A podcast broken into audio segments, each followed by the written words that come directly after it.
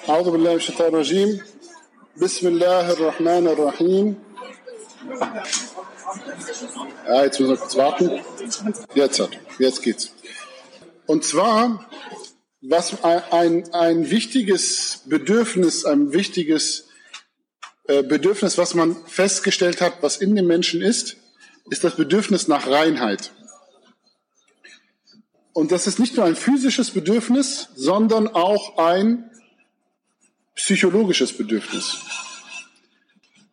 Also das, das, das spielt auch oft sozusagen Hand in Hand. Ihr kennt es doch aus der Literatur, aus Filmen, aus, das ist ja schon lange bekannt, dass Menschen, die zum Beispiel etwas sehr Schlimmes getan haben, dass sie oft dazu neigen, sich die Hände zu waschen. Ja? Oder auch Menschen, die sich in irgendeiner Art und Weise beschmutzt fühlen, also die entwickeln oft auch eine Art von Waschzwang zum Beispiel. Ja? Äh, das heißt, diese, dieses Bedürfnis nach Reinheit, was man übrigens schon auch nicht nur bei nicht nur beim Menschen findet, sondern wiederum auch bei Tieren und so weiter, ist eben nicht nur ein rein körperliches, sondern ist eben auch ein psychisches Bedürfnis. Und es ist vor allem auch ein Bedürfnis, was auch oft manipuliert wird. Also die Menschen, alle Menschen haben ein Bedürfnis nach Reinheit und auch ein psychisches Bedürfnis nach Reinheit. Und wann immer man politisch aus diesem Bedürfnis nach Reinheit Kapital schlagen will, definiert man einfach die unerwünschte Gruppe, die unerwünschte Gemeinschaft, die unerwünschte Minderheit als schmutzig. Das extremste Beispiel dafür ist in Indien mit dem Kastensystem. Aber auch in allen anderen, in allen anderen Ländern gibt es abgemilderte, abgestufte Formen dieser Zuweisung, dass eine andere Rasse, ein anderes Volk, eine andere Kultur in Anführungszeichen schmutziger sei als, als die eigene. Und dass daraus sogar auch dann Ansprüche formuliert werden, wie das bekannteste ist, dass man, dass man nicht untereinander heiraten darf, also Schwarze und Weiße dürfen nicht miteinander, dürfen, dürfen nicht heiraten. Oder, das, ja, das geht eben bis dahin, in, in, in, in, in früheren Zeiten wurden diese, wurden große Teile der Rassetrennung, der Rassentrennung, dass sozusagen die Menschen unterschiedliche Busse, unterschiedliche Sitze, unterschiedliche Toiletten natürlich auch benutzen mussten, wurde auf der Grundlage unter Ausnutzung dieses Reinheitsgedanken benutzt. Ja. Und subhanallah, der Islam gibt uns hier alle Instrumente, damit jeder Mensch sich sowohl körperlich als auch psychisch reinigen kann. Ihr wisst, das Thema körperliche Reinheit spielt im Islam eine riesengroße Rolle. Man soll, man soll nach jedem Geschlechtsverkehr oder mindestens einmal in der Woche soll man den Rüssen machen, also die Ganzkörperwaschung. Was eigentlich, wenn ihr, ich meine, heute hört sich das so an, einmal in der Woche, aber wenn ihr, ihr darüber überlegt, das ist ja vor 1400 Jahren schon gekommen, das ist ja revolutionär für diese Zeit. Noch vor 100 Jahren musste jemand das Badewasser, entweder man hat kalt gebadet oder man hat halt dann ein paar Stunden so ein Lagerfeuer angezündet und dann hatte man halt äh, ein warmes Wasser. Aber das war halt so eine Tagesoperation. Meistens war es auch so, bis vor, bis vor, ich glaube, bis in die 40er, 50er Jahre war das doch hier in Deutschland noch so, dass da gab es den Badetag, meistens Sonntag. Da wurde einmal warmes Wasser eingelassen. Gell? Erzähl. Ja, wir hatten so einen, ähm, so einen großen Ofen, da waren, ich weiß nicht wie viel Liter Wasser drin, vielleicht 200 Liter Wasser oder 100 Liter Wasser. Meine Mutter musste den unten noch mit Holzkohle oder mit Holz äh, heiß machen. Das hat sie dann Samstagmorgen gemacht, damit wir dann Samstagnachmittag baden konnten. Ähm, und mehr Wasser, wie da drin war, war halt nicht heiß. Der Rest also, dass da fünfmal neues Badewasser eingelassen wurde für eine ganze Badewanne, war nicht, war nicht drin. Gab eine für. Ja, meine, meine Kinder, Mutter. dann die Frau, dann der Mann, alles durch ein Badewasser. Bei meiner Mutter war es andersrum. Erst der Papa und dann die acht Kinder und dann die Mama. Alle im gleichen Wasser. Also, also bei den Muslimen war es schon ein bisschen anders. Wir hatten eine ausgeprägte Badekultur, aber trotzdem darf man nicht vergessen, das war nur, weil der Islam das so stark verlangt. Weil es ist voll der Aufwand eigentlich zu baden. Ich meine, heute, wir machen einfach irgendwas an und, und duschen uns ab und so weiter und alles ist cool. Aber stellt euch vor, ihr lebt halt irgendwo im Zelt und ihr müsst baden, dann überlegt ihr euch das schon zweimal, ob ihr das macht. Ja? Und das ist eigentlich eine ziemlich krasse Revolution, dass der Prophet gesagt hat, ja, so, also einmal die Woche mindestens sollt ihr das schon machen. Und jetzt kommt wieder etwas. Der Islam zeigt uns schon von Anfang an, dass Körper und Seele, Körper und Emotionen eigentlich nicht wirklich voneinander getrennt sind. Wenn du etwas Schlechtes tust, dann hat das Auswirkungen auf deine Seele. Wenn du etwas Schlechtes fühlst, dann hat das Auswirkungen auf deinen Körper. Und wenn du, aber auch umgekehrt, wenn du dich körperlich reinhältst, dann fühlst du dich als reinerer Mensch, als besser, dann bist du auch ein besserer Mensch. Also du akzeptierst weniger etwas Dummes und Schlechtes zu tun, wenn du dich körperlich sauber fühlst. Dafür gibt es sozusagen auch wiederum Studien.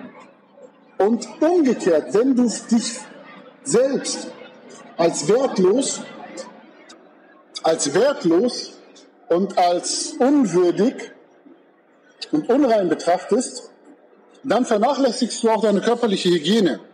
Äh, etwas, wo man das tatsächlich bis heute noch sehen kann, ist in den Gefängnissen.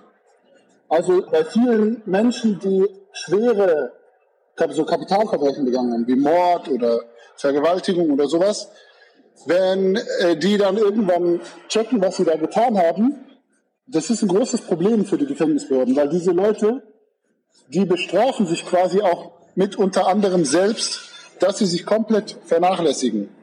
Und es ist dann so schlimm, dass dann, dass dann niemand mehr in deren Zelten eigentlich gehen will, um denen auch irgendwie zu helfen und so. Die, also ich habe so Fälle gelesen von, das war, das war in dem Rahmen, wo eigentlich darüber gesagt wurde, dass lebenslange Freiheitsstrafe unmenschlich ist, weil in diesem Fall hat man, hat sich das dann so ausgewirkt, dass die sich über eine so lange Zeit vernachlässigt haben, dass sie am Schluss überhaupt keine Zähne mehr hatten, dass es bei denen so stark gestunken hat, dass da, also selbst wenn ihnen was passiert ist, ja, ich meine, ich will, man, man kann die Wächter auch nicht so verurteilen. Stellt euch vor, bei irgendjemandem stinkt es voll krass und der hat auch überall hin uriniert und sonst irgendwas. Du willst da auch dann nicht mehr reingehen. Du willst den auch nicht mehr anfassen, wenn da irgendwas passiert, wenn der ohnmächtig geworden ist und so weiter und so fort. Aber jetzt nur, um, um damit, damit will ich nur zeigen, also dieser Zusammenhang gilt in beide Richtungen. Körperliche Reinheit sorgt dafür, wenn du dich regelmäßig wäscht, sorgt es dafür, dass du auch ein Bedürfnis hast, deine Seele immer wieder zu reinigen und dass du dir das zweimal überlegst, ob du dich seelisch in Anführungszeichen beschmutzt. Und wenn du dich seelisch reinhältst, hat das auch gleichzeitig eine, eine Auswirkung auf deine körperliche Reinheit. Und wir alle kennen das selber, wenn wir etwas gemacht haben, wo, wo, wo wir merken, das ist ein Fehler gewesen, das ist etwas Schlechtes gewesen, dann fühlen wir uns tatsächlich auch beschmutzt. Also das, das, das gilt ja für uns alle. Man fühlt, und, und, und das macht ja auch den, das macht ja auch den Wudu so, so, so, so, so, so kräftig und so stark, dass jetzt zum Beispiel man wäscht sein Gesicht und man weiß, okay, sozusagen das, was ich an Falschem gesehen habe, wasche ich damit gerade aus. Man wäscht seine Hände und das, was ich an Falschem getan habe, wasche ich mir damit weg und so. Ja? Das sind alles Symbole, die aber stark sind, weil sie tatsächlich eine, wie man, wie man in Studien beweisen kann, sie haben tatsächlich eine Auswirkung auf uns. Sie haben tatsächlich eine emotionale und seelische Auswirkung auf uns, dass wir uns danach besser fühlen. Gut. Und der, und der Islam, der Islam ist eigentlich eine exzellente Handlungsanweisung, wie wir mit diesem Bedürfnis umgehen können, ohne dass uns das quasi fertig macht und und dass wir ein gutes Leben, weil der Prophet sallam, der Islam und der, der Koran und der Prophet bringen uns bei, dass erstens, es ist völlig normal, dass wir Fehler machen, dass wir Sünden begehen. Der Prophet sallam sagt, jeder Nachkomme Adams begeht Fehler und die besten der Fehlerbegehenden sind die, die reumütig sind. Also, der Islam sagt uns immer wieder ganz klar, auch im Koran, egal was du getan hast, es gibt einen Weg zurück. Ja? Das sagt auch der Koran an ganz, ganz vielen Stellen, am eindrücklichsten, Ja, عبادي الذين أسرفوا على أنفسهم لا تقنطوا من رحمة الله. O meine, meine Diener, die sich gegen sich selbst vergangen haben. Und damit sind schon schwere Sachen gemeint, ja. Und schon alleine eine Barmherzigkeit, dass Allah hier nicht sagt, was sie gemacht haben. Er sagt nicht, oh, die ihr gemordet habt oder die ihr Sinner begangen habt oder die ihr dies oder das gemacht habt, sondern er sagt, ihr, habt euch gegen euch selbst, rahmatillah. Verzweifelt nicht an der Barmherzigkeit Gottes. Inna Allah yaghfiru dhunuba jami'a. Wahrlich, Allah vergibt oder kann alle Sünden vergeben. وَأَنِيبُوا إِلَى رَبِّكُمْ وَأَسْلِمُوا لَهُ Und neigt euch hin oder kehrt reumütig zu eurem Herrn zurück und also entweder sucht Frieden mit ihm oder unterwerft euch ihm. Aslimullah kann diese beiden besagen. Der Prophet sagt auch, jeder glaubende Muslim begeht von Zeit zu Zeit eine Sünde, oder auch manchmal ständig eine Sünde, von der er nicht ablässt, bis er das Diesseits verlässt. Der glaubende Muslim wurde wahrhaft so erschaffen, dass er geprüft wird, bereut, vergisst und wenn er erinnert wird, sich wieder erinnert und dann wieder bereut. Also das heißt, jeder Mensch, auch wenn er ein Gläubiger ist, macht Fehler, macht immer wieder Fehler, aber der Muslim soll immer wieder sich sozusagen am Riemen reißen und sagen, ich möchte diesen Fehler nicht machen. Es gibt Sachen, es gibt Sachen, die sind an uns dran, die uns immer wieder nach unten ziehen, von denen wir nicht so einfach loskommen. Und hier sagt uns der Prophet, soll man trotzdem immer wieder das bereuen und immer wieder Gott um Vergebung bitten, weil mit jedem Mal, wo man das bereut, löst man eine Fessel. Keine Ahnung, man ist, jetzt hat Jemand tritt neu zum Islam über und es ist für ihn klar, er muss eigentlich täglich seine halbe trinken, weil das ist er gewohnt, okay? Das heißt, er ist mit mehreren Ketten an diesen Alkohol gebunden. Und es wird nicht so sein, dass er sagt, ich bin jetzt Muslim, deshalb werde ich auf jeden Fall nie wieder was trinken. Er wird immer wieder dazu zurückkommen. Aber mit jedem Mal, wo er Gott um Vergebung bittet, mit jedem Mal, wo er wieder aufsteht, sprengt er eine dieser Fesseln. Und Gott zeigt ihm, was er in seinem Leben ändern muss und was er verbessern muss, damit er und wo er was ändern kann, damit er davon loskommt. Und irgendwann kommt er davon los. Kann manchmal ein Jahr dauern, kann zehn Jahre dauern, kann 20 Jahre dauern. Aber wann immer man sozusagen sagt, ich will davon loskommen, wird Allah es einem ermöglichen, dass man auch davon kommt. Allah sagt auch im Koran, wenn ihr die schwerwiegenden Dinge, also die schwerwiegenden Fehler meidet, die euch verboten sind, tilgen wir euch eure bösen Taten.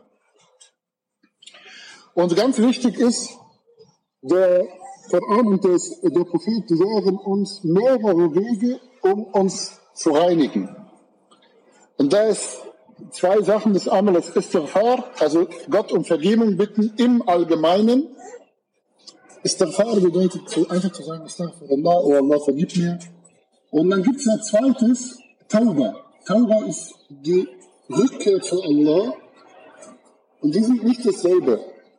Weil Istighfar ist das, was du machst im Allgemeinen, um Gott um Vergebung zu bitten für deinen, für die, die Sachen, in denen du übertrieben hast. Die Sachen, die du zu wenig getan hast die Sachen, wo du weißt, oh, eigentlich hätte ich da mehr machen müssen und so weiter und so fort.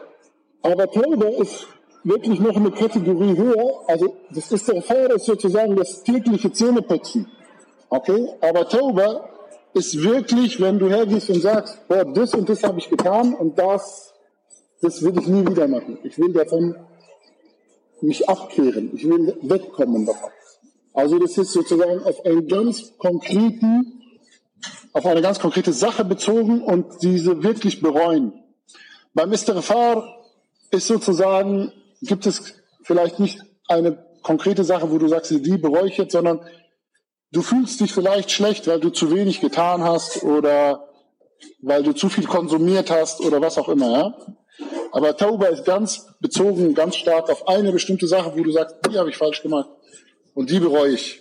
Und die Tauba ist sozusagen, ist stärker, ist höher, ist die, ist die größere Reinigung, ist wirklich das, wo man hergeht und dann wirklich sich, sich sozusagen einer tiefen Reinigung unterzieht. Und ähm, wenn Allah, nur vielleicht um es klarzustellen, Allah sagt im Koran, Allah vergibt nicht, in Allah. Allah vergibt nicht, dass ihm etwas beigesellt wird. Aber damit ist gemeint, wenn du nur ein allgemeines Istighfar machst und du hast aber Schirk getan, dann reicht das nicht. Sondern vom Schirk kann dir vergeben werden, aber nur durch eine Tauba. Nur durch eine Tauba. Okay? Die Tauba kann alles vergeben. Aber der Istighfar nicht unbedingt. Der Istighfar ist sozusagen so wie wenn, du, wenn deine Zähne schon kaputt sind, da kann Zähne putzen das auch nicht mehr richten, da muss schon zum Zahnarzt sozusagen. Ja? Aber die Taube kann alles wieder hinrichten. Äh, äh, kann alles wieder, genau. Und da sagt Allah auch, Huwa alladhi yaqbal at-tauba an al-badi. Er ist es, der die Reue von seinen Dienern annimmt. Und zwar immer. Die Menschen werden unsere Entschuldigungen häufig nicht akzeptieren. Aber Allah immer. Und manchmal traut man sich nicht eine Entschuldigung vorzuweisen, weil man Angst hat, zurückgewiesen zu werden. Aber Allah sagt, nein, bei mir brauchst du dich nie Angst haben. Du kannst immer mit einer Entschuldigung kommen, denn er ist, er ist der Vergeber der Sünden und er ist der Annehmer des, der Reue.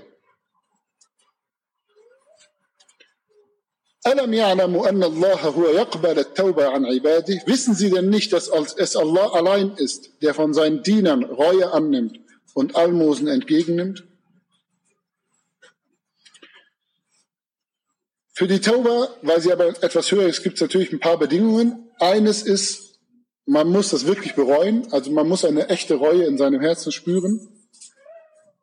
Dann natürlich, man muss die Sünde in dem Moment, wo man sie bereut oder wo man Tauba macht, muss man sie auch unterlassen. Man muss den Vorsatz fassen, diese Sünde nie wieder zu tun.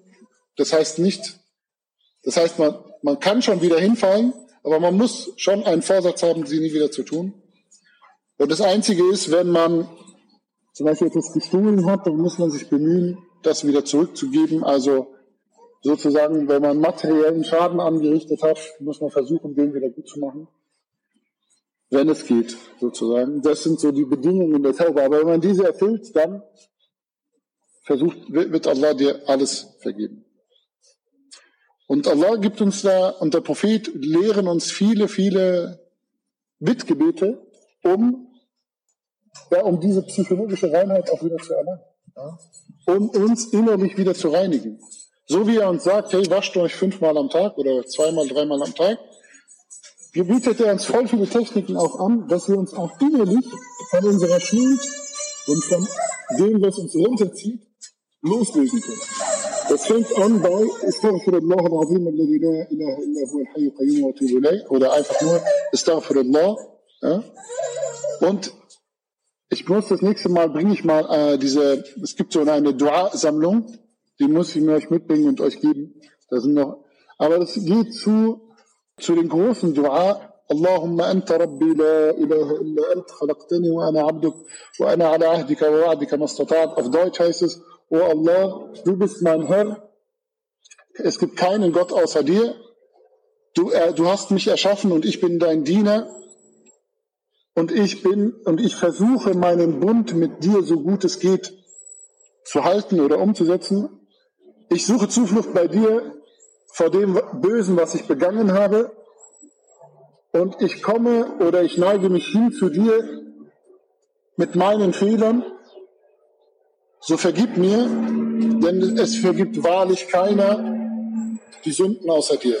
Das, was ich gerade gesagt habe, ist ein Dua, was uns der Prophet beigebracht hat, worüber er sagt, es ist Sayyidul Istighfar. Das ist der Herr, der, der, Herr und des, des, des um Vergebung bitten. Ja? Also es gibt verschiedene Techniken, verschiedene Duas. Wir haben das Gebet. Das Gebet ist auch eine Form, um Vergebung zu bitten. Wenn wir aus dem Sujud hochkommen, Allahu Akbar, und wir kommen aus dem Sujud hoch und sitzen, dann soll man ja da auch sagen, Rabbi Firli, also O Herr, vergib mir. Aber man kann natürlich auch immer um Vergebung bitten, wenn man mit dem Kopf auf dem Boden ist, wenn man in der Niederwerfung ist. Und Allah bitten darum, einen wieder reinzumachen. Gut. Also da gibt es wirklich verschiedene Bittgebete, die könnt ihr euch mit einer eigenen, mit einer einfachen Google-Suche auch einfach ähm, heraussuchen oder äh, ich versuche es nächste Mal mitzubringen. Ich hoffe, ich vergesse nicht. Und wenn man die anwendet, dann wird man ein Ergebnis sehen. Wir sind keine Religion, in der, also es gibt keinen Priester, der euch sagen kann, ja, sagt das zehnmal und dann äh, so sei dir vergeben, sondern du hast alle Techniken, sind dir selber in die Hand gegeben, nutze sie einfach und Allah wird dich schon, je nachdem, was du getan hast, früher oder später von dem erlösen, was du getan hast.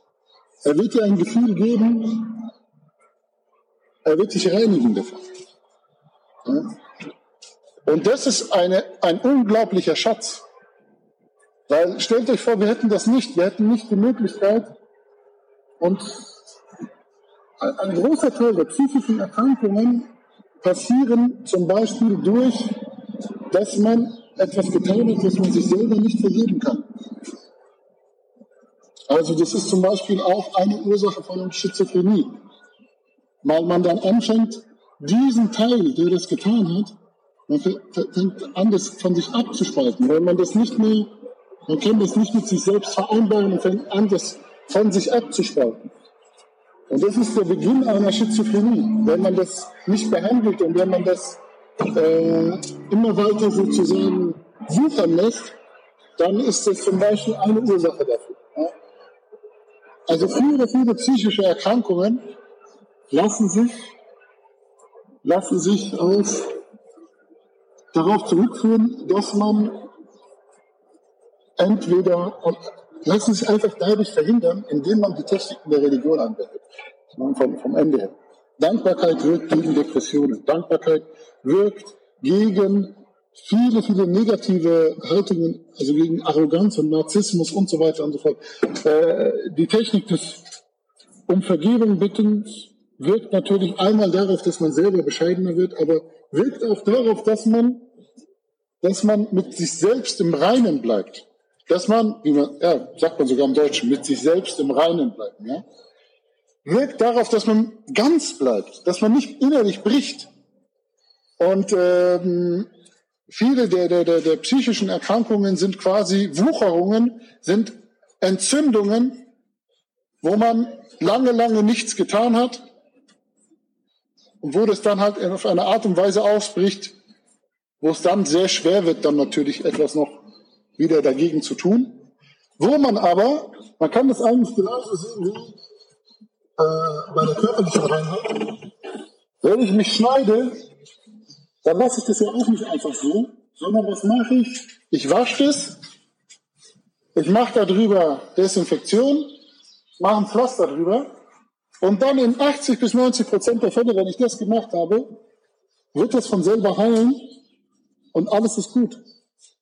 Wenn ich aber nichts mache, wenn ich diese vorbeugenden Maßnahmen alle überhaupt nicht anwende und alle sagen, ja, passt schon, ich, mein Leben und so weiter und so weiter, dann wird natürlich in 40 bis 50 Prozent der Fälle sich das entzünden.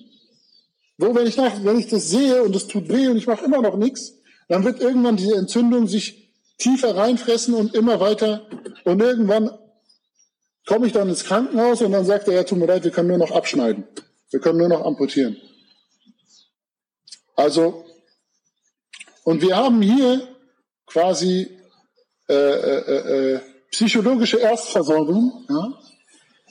psychologische Erste Hilfe und, und Sanitätsversorgung, die die Religion uns gibt, die für die meisten der Fälle dafür sorgen, dass sie, dass diese psychischen Erkrankungen sich gar nicht erst entwickeln beziehungsweise gar nicht erst groß werden.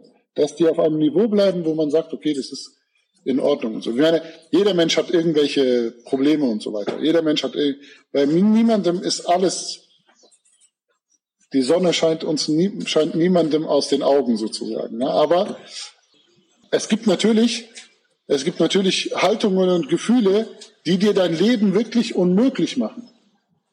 Und die Religion sorgt dafür, dass das überhaupt gar nicht erst passiert, sondern dass man, dass man mit zwar vielleicht mit einem Päckchen weiter durch sein Leben gehen muss, aber dieses Päckchen ist tragbar dann immer noch.